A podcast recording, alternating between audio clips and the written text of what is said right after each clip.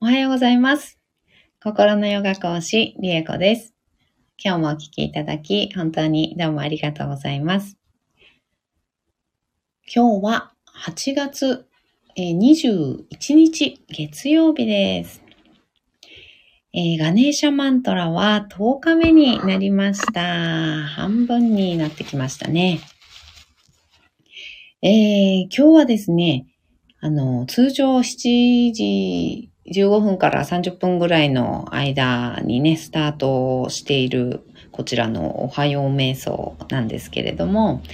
あの、今、マントラ合宿というね、あの、マントラを、えーご指導させていただいて、その唱え方ですね。マントラの唱え方をご指導させていただいて、で、そのマントラを毎日ね、えー21日間こちらでやってるみたいな感じの、こう、もっと強化してやるような感じなんですけど、うん、21日間ね、あの、唱えていきましょう。そして、心と体の変容っていうのを促していきましょうっていうようなね、えーマントラ合宿なるものを、えー開催しておりまして、えー開催中、期間中なんですけども、えーそれが、えー6時半からね、えー瞑想を、そのマントラ合宿の、あの、受講生の方々とやる瞑想が、マントラ瞑想が6時半から始まるんですけれども、今日はですね、そのご質問だったりとか、あの、いろんなね、あの、お話を熱くしている間に、え8時になってしまいまして、1時間半ぐらいね、あの、今日は瞑想の前にご質問にお答えしたり、あの、していたので、かなり、あの、このおはよう瞑想ですね。いつものこのスタイフの方の、あの、配信が 8時に、8時過ぎてますね。8時過ぎてしまいました。えー今日は本当にそのマントラ合宿の瞑想の中で、うん、心の変容ですね。うん、マントラ瞑想をすることによって、特に今は、あの、完璧、充足感のマントラというね、マントラを以前こちらでもね、あの、21日間、あの、やったものなんですけど、それを、あの、唱えているんですが、心がね、幸福感を感じて、こう疲労感っていうのがね、体の疲労感も感じなくなってきた。心が幸福感に包まれることによって、うん、疲労感というか疲弊感というかね、そういったのはあまり感じなくなってきましたっていう、あの、受講生さん。でも、その受講生さんは、あの、仕事量とかね、その一日のやるべきことのね、あの、量っていうのは変わってなくて、体は疲れてるはずなんだけど、これは、あの、疲れてないという感覚のままに、あのね、もっともっとね、動いちゃっていいんでしょうかっていうようなご質問をいただいたんですね。うん。それで、それにお答えしていたりとか、あとは未病ってね、東洋医学でよく言う言葉なんですけど、例えば、なんかすごく体調が悪くて、病院に行くタイミングってあの人によってね、かなり違うと思うんですけど、あの、いよいよもってもうこれはダメだ、やばい、なんかおかしいってなってから、あの病院行く方もいらっしゃるし、なんかちょっと体具合悪いな、あ、なんか不調だなって思った時点でね、病院行く方もいらっしゃいますし、人それぞれなんですけど、あの、割と早めにね、病院行かれる方はね、あの、まだそんなに急に、あの、ぶっ倒れてとかっていうことになりづらいかもしれないんですけど、でも早くにね、自分は不調を感じているのに、病院では何でもないですねって、特に診断されない場合もありますよね。そうすると、例えば、まあ、お薬、痛み止めとか、何か、ね、よく眠れるお薬だったり、胃が痛いとかだったら胃薬だったりね、うん、そういったものをもらうっていうことはあるかもしれないんですけど、で、あとやっぱそういう不調を感じながらも病院に、あの、なかなか行かない方もいらっしゃいます。うん。で、本当にいよいよもってこれはやばいってなった時には行くっていう感じね。うん。で、それの、その、病院に行くタイミング人それぞれではあるんですけど、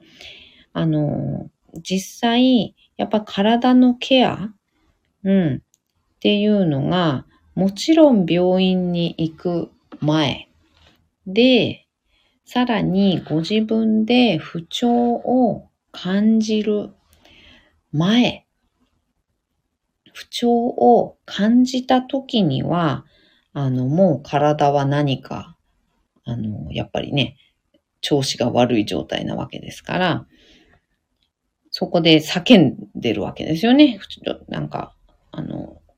良くないぞ、体調悪いぞ、疲労が溜まってるぞ、とかね、あの、悪いところが出てるぞっていうことを一生懸命発しているという状態が不調なので、もうそうなった時には体は悪いわけです。と考えると、えー、不調を感じるもっと手前の状態で、あの、ケアをする必要があるなっていうことなんですね。で、そういったお話だったりとかを、あの、詳しく、あの、したり、あの、している間に、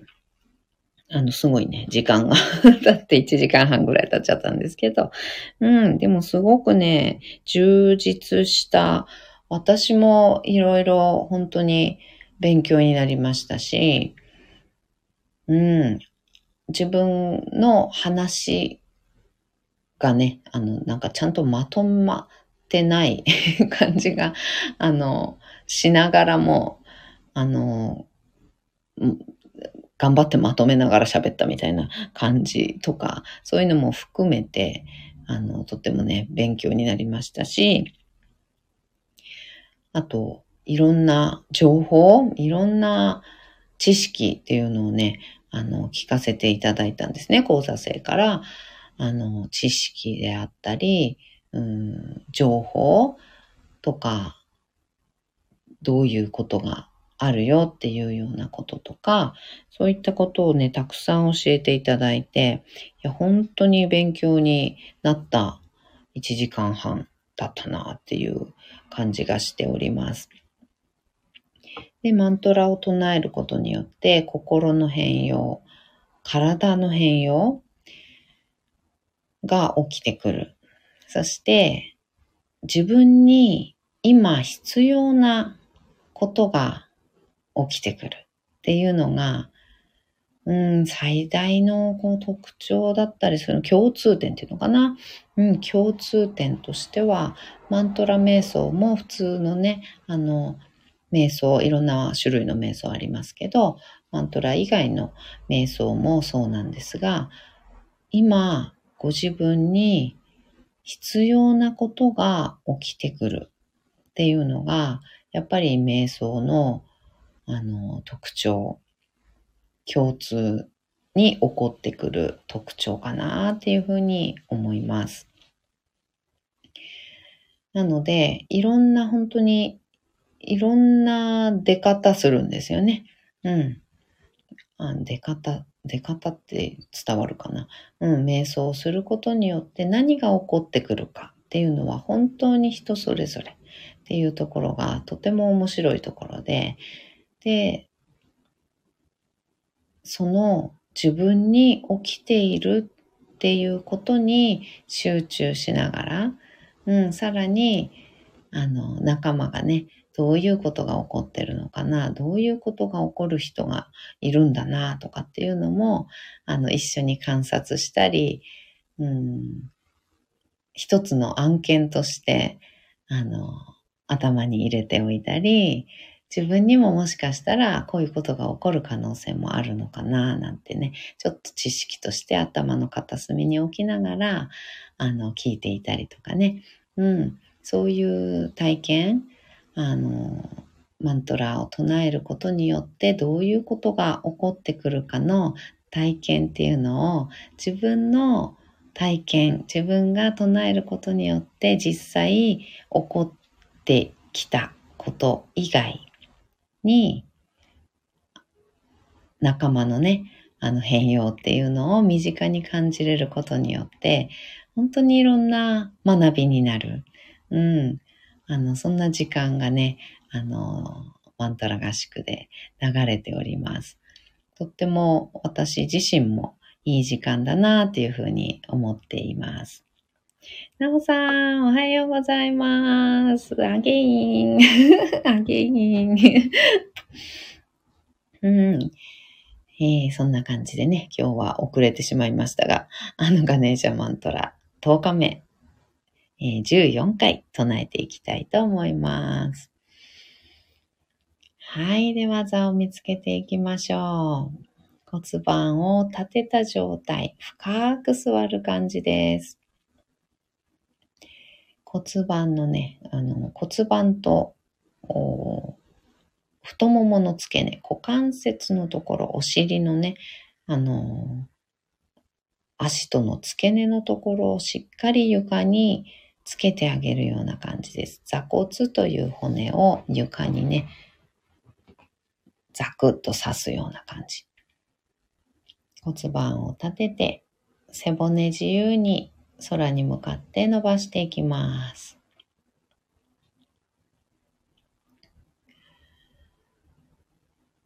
背骨の一番てっぺんに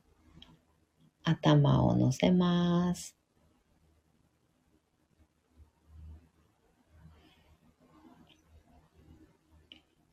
肩の力を抜いて目をつぶりましょう。大きく息を吸います。吸い切ったところで少し止めて、全部吐きましょう。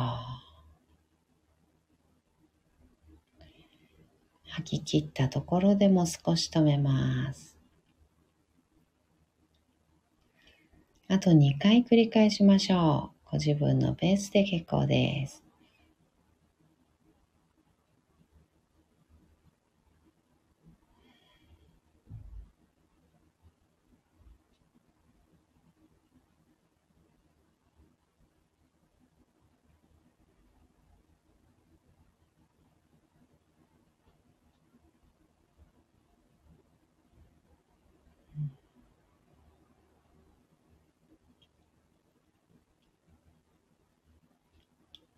吐き切ったらいつもの呼吸に戻しましょう。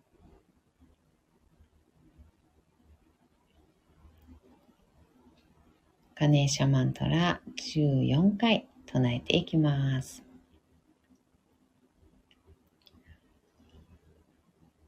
オンガンガナパタエナマハ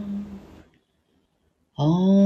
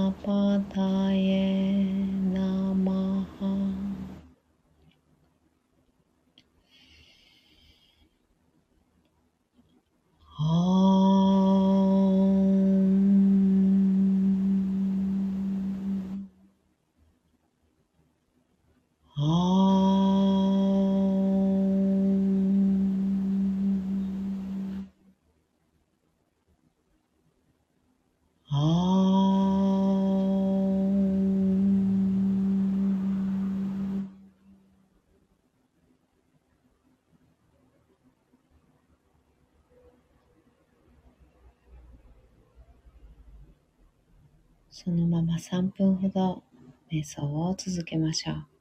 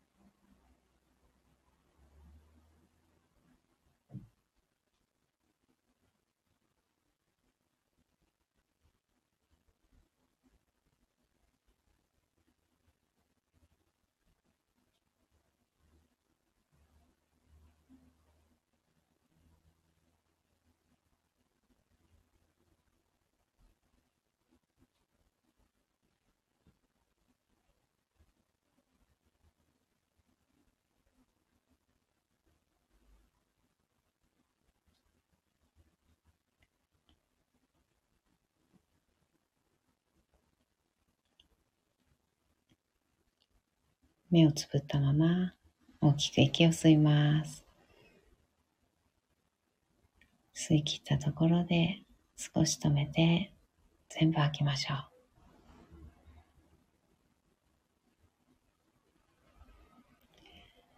ご自分のペースであと2回繰り返します。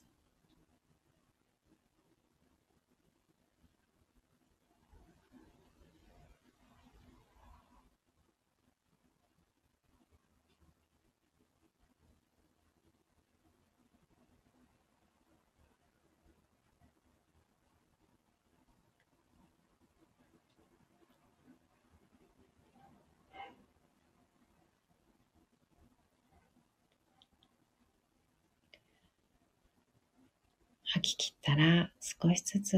まぶたを開いていって、目が光に慣れてから、そっと開けていきましょう。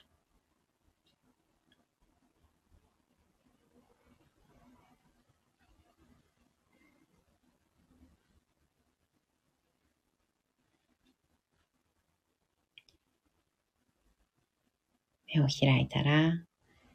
もう一つ大きく息を吸って、しっかり吐きましょう。は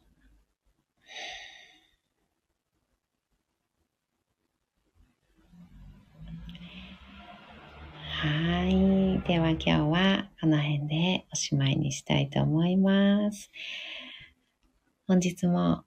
お聴きいただき、本当にどうもありがとうございました。なおさん、今日もありがとうございました。いってらっしゃい。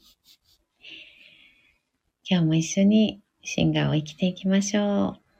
う。ではまた。バイバーイ。